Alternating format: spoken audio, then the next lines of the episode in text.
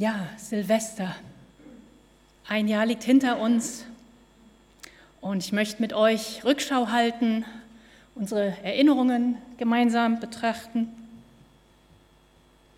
Und äh, wie ich das so gewöhnt bin, so aus meinem Beruf äh, in der Wissenschaft, da gibt man seine Quellen an. Und äh, natürlich die äh, Hauptquelle der Text, der Predigttext, mit dem wir uns heute beschäftigen werden, ist äh, Lukas 24, die Verse 13 bis 35. Aber ich muss auch jemanden Ehre geben, das ist der Harpe Kerkeling mit diesem schönen Schmöker, der Junge muss an die frische Luft. Da habe ich nämlich schon vor einigen Wochen die Initialzündung für, dieser, für diese Predigt drinne entdeckt. Also wenn einer von euch dieses Buch äh, liest, äh, der, da habe ich das, diese Idee für die Gestaltung dieser Predigt drinne äh, gefunden und deswegen muss ich ihn hier auch erwähnen. Und was die Rückschau angeht, da hat mir äh, die Zeit geholfen, die Zeitung, und das äh, möchte ich mit euch zusammen tun. Das ist jetzt eine äh, Zusammenstellung aus dieser Zeitung und aus diesen Monaten habe ich wiederum das rausgegriffen, was mich angesprochen hat. Das ist jetzt ziemlich willkürlich. Äh, ihr hättet vielleicht ein anderes Ereignis ausgewählt, aber ich fand das ganz interessant, einfach dieses Jahr nochmal ähm, passieren zu lassen. Erinnert ihr euch noch, Anfang des Jahres, die Trump-Anhänger mit diesem, dieser Typ mit den komischen Hörnern, die äh, das Kapitol gestürmt haben. Und was ich schon wieder vergessen hatte, es sind tatsächlich sieben Menschen ums Leben gekommen bei dieser Aktion.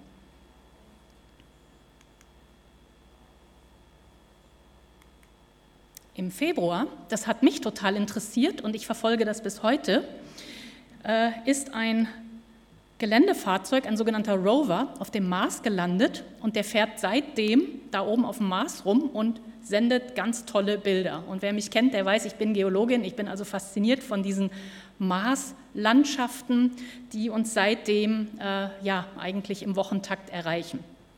Also eine gute Nachricht. Noch eine gute Nachricht. Özlem Türeci und Ugur Sahin, ich kann das nicht aussprechen, ähm, verdienen das Bundesverdienstkreuz für die, ihre Verdienste äh, über die Impfstoffentwicklung. Dass wir jetzt BioNTech haben, dass wir jetzt äh, Impfstoffe haben.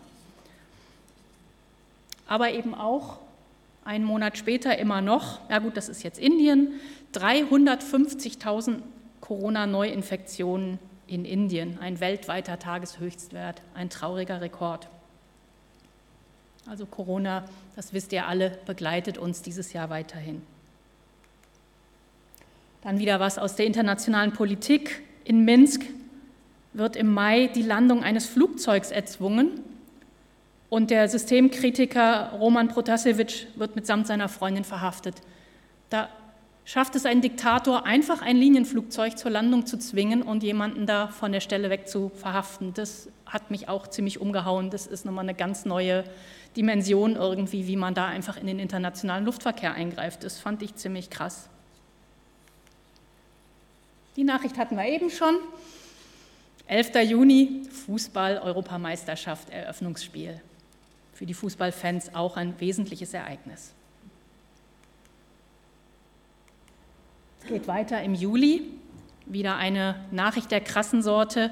Eine Überschwemmung verwüstet weite Teile von Nordrhein-Westfalen und Rheinland-Pfalz. 160 Menschen sterben.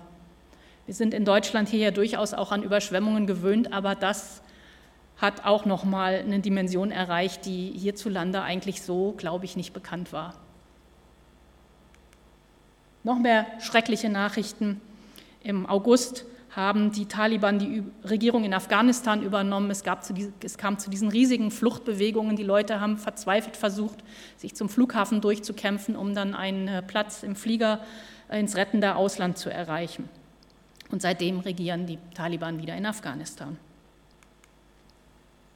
Im September, wieder was Geologisches, bricht der Vulkan Cumbre Vieja auf La Palma aus und hat drei Monate lang total aktiv äh, heiße Lava und Asche gespuckt.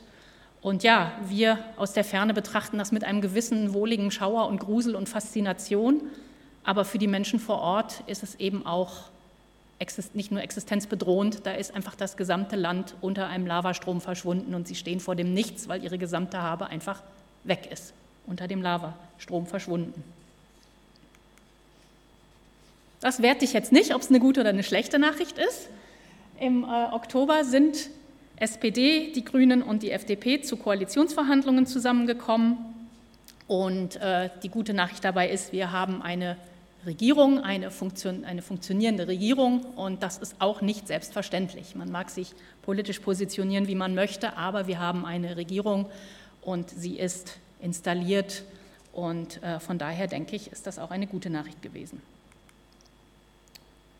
Corona und kein Ende. Die vierte Corona-Welle grassiert in Deutschland und der Kreis Rottal-Inn überschreitet als erster den Inzidenzwert 1000. Dezember, das ist eine Nachricht, die unter Journalisten null Nachrichtenwert hätte, weil nämlich alle Jahre wieder, wo ist das das Neue? Aber ich finde, wir als Christen, das ist überhaupt die Nachricht des Jahres, die wir da feiern. Ja, und es ist ja nicht so, alle Jahre wieder kommt das Christuskind. Da habe ich Thomas, mit Thomas vorher drüber gesprochen. Wir singen das mit Absicht nicht, weil es kommt ja nicht alle Jahre wieder, sondern es ist eher so, alle Jahre feiern wir das. Und so ein bisschen so wie auch jetzt Silvester, the same procedures every year. Es ist irgendwie so ein bisschen, ja, es wiederholt sich auch schon wieder Weihnachten, aber es ist eigentlich die fundamentale Nachricht des Jahres, die wir da feiern. Und ganz zum Schluss, vor lauter Ernst, es gab auch was zu lachen. Auch das ist aus der Zeit, das sind äh, Cartoons, ich weiß nicht, ob man das lesen kann, treffen sich also zwei äh, in so einer, in so einer ähm, Open-Air-Kneipe in Berlin. Sagt der eine, wir waren heute spazieren. Sagt der andere, wer? Na, ich und mein Ego.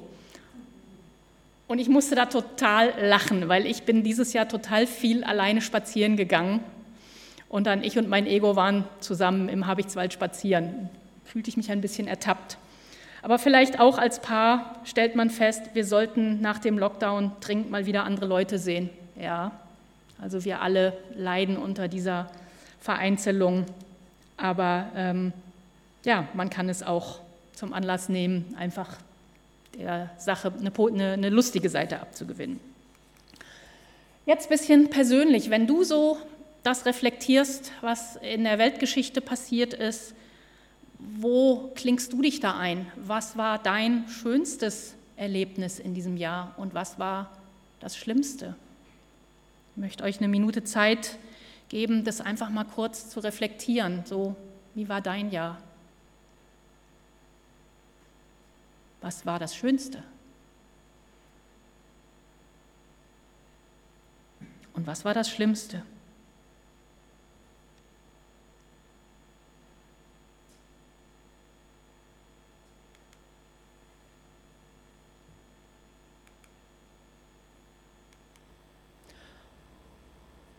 Und wenn du dir jetzt vorstellst, du schaust in 10 oder 20 Jahren oder am Ende deines Lebens auf das Jahr 2021 zurück, was wird dir wohl in Erinnerung bleiben? Was ist das, was überwiegt? Welches, welche Überschrift würdest du diesem Jahr geben? Wie wirst du es erinnern? Das weißt du vielleicht heute noch nicht, was zurückbleibt, aber denke, wenn du jetzt überlegst, wie war dein Jahr, was hat es geprägt, persönlich und auch von den Umständen.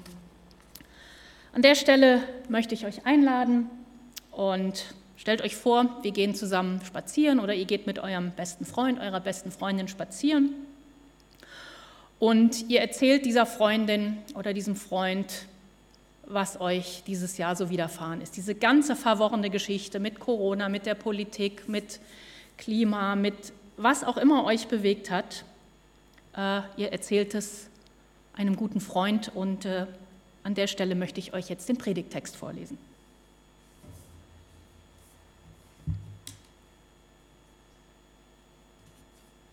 Lukas Kapitel 24, die Verse 13 bis 35. Das Ganze trägt den Titel Die Emmaus-Jünger und passiert direkt nach Jesu Tod und Auferstehung.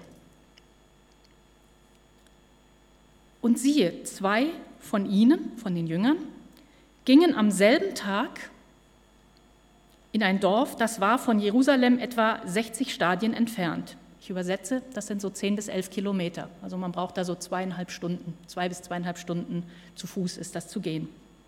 Ungefähr so weit wie von hier bis nach Guxhagen oder bis nach Schauenburg-Hof oder Kaufungen liegt noch ein kleines bisschen weiter, aber so mal, um die Relationen sich vorzustellen, wenn wir hier sind und uns hier versammeln und zwei von uns aus unserer Gemeinde würden nach Hause gehen bis nach Cuxhagen, sind die damals alles zu Fuß marschiert, gab noch keinen Bus und kein Auto. Also nur, dass ihr euch vorstellen könnt, wie weit das war. Und sie redeten miteinander von allen diesen Geschichten. Und es geschah, als sie so redeten und einander fragten, da nahte sich Jesus selbst und ging mit ihnen. Aber ihre Augen wurden gehalten, dass sie ihn nicht erkannten. Er sprach aber zu ihnen, was sind das für Geschichten, die ihr miteinander verhandelt unterwegs? Da blieben sie traurig stehen. Und der eine mit Namen Kleopas antwortete und sprach zu ihm, Bist du der Einzige unter den Fremden in Jerusalem, der nicht weiß, was in diesen Tagen dort geschehen ist? Und er sprach zu ihnen, was denn? Sie aber sprachen zu ihm, das mit Jesus von Nazareth, der ein Prophet war, mächtig in Tat und Wort vor Gott und allem Volk, und wie ihn unsere hohen Priester und Oberen zur Todesstrafe überantwortet haben, und er gekreuzigt wurde. Wir aber hofften, er sei es, der Israel erlösen werde. Über all das ist jetzt der dritte Tag vergangen. Und heute haben uns einige Frauen aus unserer Mitte erschreckt. Die sind früh bei dem Grab gewesen und haben seinen Leichnam nicht gefunden. Und sie sagen, sie hätten eine Erscheinung gehabt von Engeln und die hätten gesagt, er lebt. Und einige von denen, die mit uns waren, sind hingegangen zum Grab und haben es genauso gefunden, wie die Frauen gesagt haben. Aber ihn, Jesus, haben sie nicht gefunden. Und Jesus sprach zu ihnen, ihr Toren, zu trägen Herzens, all dem zu glauben, was die Propheten geredet haben. Musste nicht der Christus dies erleiden und in seine Herrlichkeit eingehen? Und er fing an bei Mose und allen Propheten und legte ihnen aus, was in allen Schriften von ihm gesagt war. Und darüber kamen sie nahe an das Dorf, wo sie hin wollten. Und er stellte sich, als wollte er weitergehen. Und die beiden nötigten ihn und sprachen, Bleibe bei uns, denn es wird schon Abend und der Tag hat sich geneigt. Und da ging er hinein, um bei ihnen zu bleiben. Und es geschah, als er mit ihnen zu Tisch saß, nahm er das Brot, dankte, brach's und gab's ihnen. Da wurden ihre Augen geöffnet und sie erkannten ihn und er verschwand vor ihnen. Da sprachen sie untereinander, brannte uns nicht unser Herz in uns, da er mit uns redete auf dem Weg und uns die Schrift öffnete? Und sie standen auf zu derselben Stunde, kehrten zurück nach Jerusalem und fanden die Elf versammelt und die bei ihnen waren.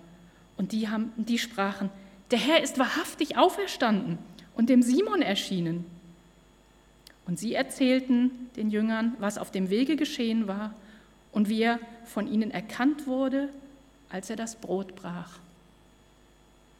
Es ist ein langer Text, aber ja, es war auch eine verworrene Geschichte. Und äh, ich möchte kurz so summieren, was, was da passiert ist ähm, und wie sich das dann für die beiden geändert hat, die ganze Perspektive. Als sie losmarschieren und anfangen, Jesus äh, zu erzählen, was da passiert ist. Sie wissen ja nicht, dass es Jesus ist. Es ist einfach ein sympathischer Fremder, der ihnen ihr Ohr schenkt und sie schütten ihm ihr Herz aus. Sie äh, berichten alles, was sie da erlebt haben. Und anfangs ist es so ein bisschen so, dass da kommt eigentlich nur Negatives raus. Also diese Erinnerung ist einfach geprägt von enttäuschter Hoffnung. Jesus ist tot er ist gekreuzigt, er ist gefoltert worden, ist gestorben und er hat die Hoffnung nicht erfüllt. Sie haben gedacht, er würde Israel erlösen und stattdessen lässt er sich ans Kreuz schlagen und stirbt. Und nicht nur das, jetzt ist auch noch der Leichnam weg. Ja, anstatt dass man jetzt vielleicht einen Trauerort haben könnte und äh, ihn noch pflegen könnte und mit dieser Trauer umgehen kann, jetzt ist auch noch der Leichnam weg. Und dann haben die Frauen uns erzählt, sie hätten Engel gesehen und die hätten gesagt, Jesus lebt. Aber wie sie das so reden, äh, merkt man ihnen an, so, das ist einfach eine Geschichte, das, das können sie nicht glauben. Ähm, ja, dann sind tatsächlich zwei von den Jüngern, ähm, also diese beiden, die da nach Emma auslaufen, sind offensichtlich Teil, der erweiterte Teil dieser, dieser Jünger Jesu. Zwei von uns, nämlich Petrus und Johannes, das kann man nachlesen, sind hingegangen und haben nachgeguckt. Ja, der Leichnam von Jesus ist wirklich weg. Und aber so das Gefühl, was überwiegt bei den beiden, ist total verworren. Kein Plan, keine Ahnung. Und was wird jetzt bloß? Also das ist so die Ist-Situation, in der sie sich befinden, als äh, Jesus sie findet und sie begleitet.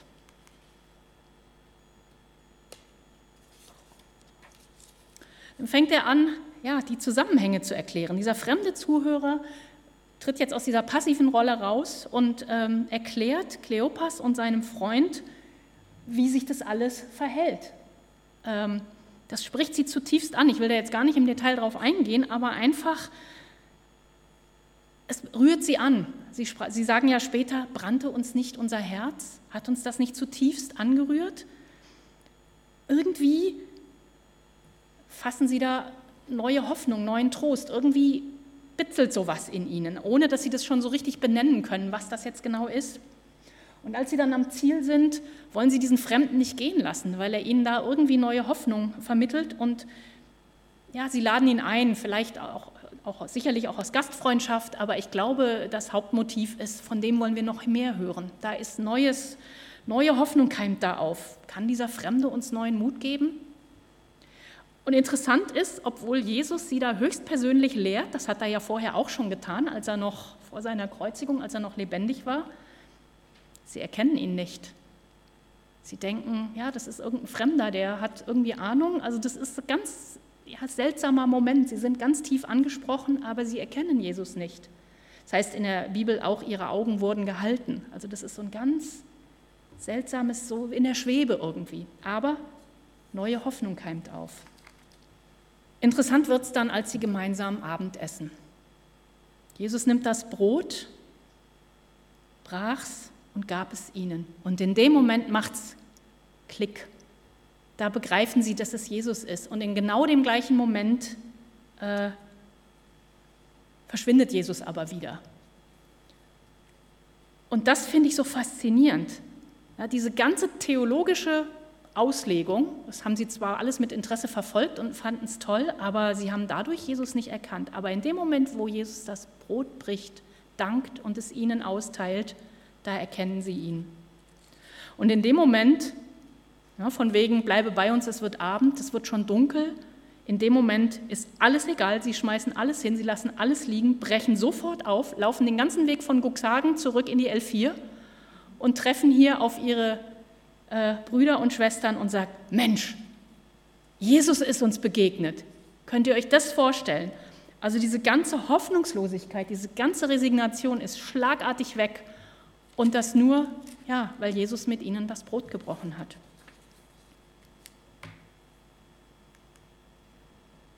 Kleines Quiz, und das ist wie gesagt das, was ich von Harpe Kerkeling äh, geklaut habe. Denn diese Frage, die hat Harpe Kerkeling in seiner Biografie gestellt, in seiner Autobiografie, Der Junge muss an die frische Luft. Wie möchte Jesus eigentlich erinnert werden? Kleines Quiz für euch. Durch Kruzifixe, in den Schulen gab es ja auch mal eine riesenpolitische Debatte drüber. Oder in Süddeutschland stehen die ganz häufig an den Wegesrändern. Durch gute Predigten und korrekte Bibelauslegung. Ja, sicherlich auch. Aber was hat Jesus selber gesagt? Wie möchte Jesus erinnert werden? Was, was hat Jesus gesagt? Solches tut zu meinem Gedächtnis. Und er nahm das Brot, dankte und brach es und gab es ihnen und sprach, das ist mein Leib, der für euch gegeben wird. Solches tut zu meinem Gedächtnis. Also Jesus selbst hat gesagt, durch das Brechen des Brotes, das tut zu meinem Gedächtnis. Jesus hat nicht gesagt, hängt bitte überall Kreuze auf. Er hat nicht mal gesagt, ja gut, an später hat er auch gesagt, mache zu Jüngern alle Völker. Also das mit der Predigt kommt dann schon auch als Auftrag. Aber wie er erinnert werden möchte, hat ganz viel zu tun mit dem Teilen des Brotes. Und wir feiern das ja als Abendmahl, das waren die Einsetzungsworte, aber ich habe mich gefragt, geht es jetzt hier wirklich nur ums Abendmahl oder steckt da nicht noch mehr hinter? Also für mich, wenn man dieses Wort sich auf der Zunge zergehen lässt, und er nahm das Brot, dankte und brach's und gab's ihnen und sprach, das ist mein Leib, der für euch gegeben wird. Solches tut zu meinem Gedächtnis, hat ganz viel zu tun mit Gemeinschaft haben. Brotbrechen hat aber auch ganz viel zu tun mit Teilen, dass man eben nicht für sich selber nur das Brot isst, sondern dass man es teilt mit denen, die zu Gast sind und die mit einem, ja, mit denen man halt Gemeinschaft hat. Es hat für mich auch was sehr, sehr lebensbejahendes und äh, das ist äh, eine weitere Geschichte, 24, 36 bis 43, unmittelbar im Anschluss, als sich Jesus den Jüngern dann auch zeigt und die nicht glauben können, dass der Auferstandene wirklich bei ihnen ist. Da fragt er sie, habt ihr nicht was zu essen für mich? Und auch da können sie es dann glauben. Könnt ihr alles nachlesen. Da steckt ganz viel Lebensfreude. Ach so, 22, 14, das ist der Vers auch im letzten Abendmahl, wo Jesus zu seinen Jüngern sagt, ich habe mich so danach gesehnt, mit euch nochmal dieses Mahl zu feiern bevor ich dann das tue, was ich tun muss, ans, am Kreuz sterben. Ich habe mich so gefreut, dass mit, das war mir so ein Herzensbedürfnis, mit euch dieses Mal zu feiern, zu teilen. Also da steckt ganz viel Lebensfreude, Lebensbejahen drin. Aber gleichzeitig eben auch, das ist mein Leib, der für euch gegeben wird, Hingabe bis zum Tod. Das muss man sich mal auf der Zunge zergehen lassen. Das ist gleichzeitig was unglaublich diesseitiges, lebendiges und gleichzeitig das ist mein Leib, der für euch gegeben wird. Das ist eine ganz riesig große Dimension. Und was mich da auch sehr berührt hat, äh, was uns vielleicht auch ein bisschen gegen den Strich bürstet, in dieser Geschichte des äh, letzten Abendmahls, das ist Lukas 22, er schließt den Verräter nicht aus. Er weiß, dass der Judas mit dabei sitzt und auch der darf teilnehmen am Abendmahl. Auch mit ihm bricht er und teilt er das Brot. Ja, und eigentlich wäre das jetzt heute die ideale Steilvorlage fürs Abendmahl. Das feiern wir aber heute nicht. Das Abendmahl feiern wir übermorgen. Und weil ich so dachte, ich möchte diese Predigt nicht nur reden, sondern ich möchte es auch mit euch wirklich teilen, habe ich euch vielleicht auch der Feierstunde von Silvester angemessen. Es ist ja doch ein, auch ein weltliches Fest. Ich habe euch Berliner mitgebracht. Oder die Hessen sagen Kreppel. Also ihr dürft nachher, so wie ihr das von der Kaffeepause kennt, hinten raus und am Fenster vorbei und dann wird jeder einen Kreppel bekommen oder auch einen halben. Auch da, ich habe wahrscheinlich nicht einen für jeden. Ähm, wir werden die teilen, die Kreppel. Und es soll aber jeder was abbekommen, der was abhaben möchte. Also dazu lade ich euch herzlich ein, die habe ich euch mitgebracht, damit das auch ein bisschen lebendig wird hier heute.